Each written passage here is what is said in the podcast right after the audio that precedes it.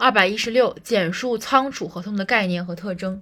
仓储合同的概念和特征，特征总共有三点。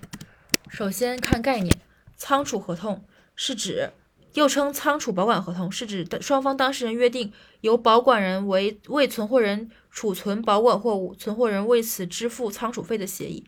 保管人是储存和保管货物，存货人是支付仓储费。所以，仓储保管合同是指双方当事人约定由保管人为存货人存储保管货物，存货人为此支付仓储费的协议。它的特征呢？首先，第一点，主体，主体，呃，保管人须为专门从事仓储保管业务的人；客体，标的为保管行为。另外，双务有偿诺成不要式。这里注意，仓储合同是一个不要式的合同。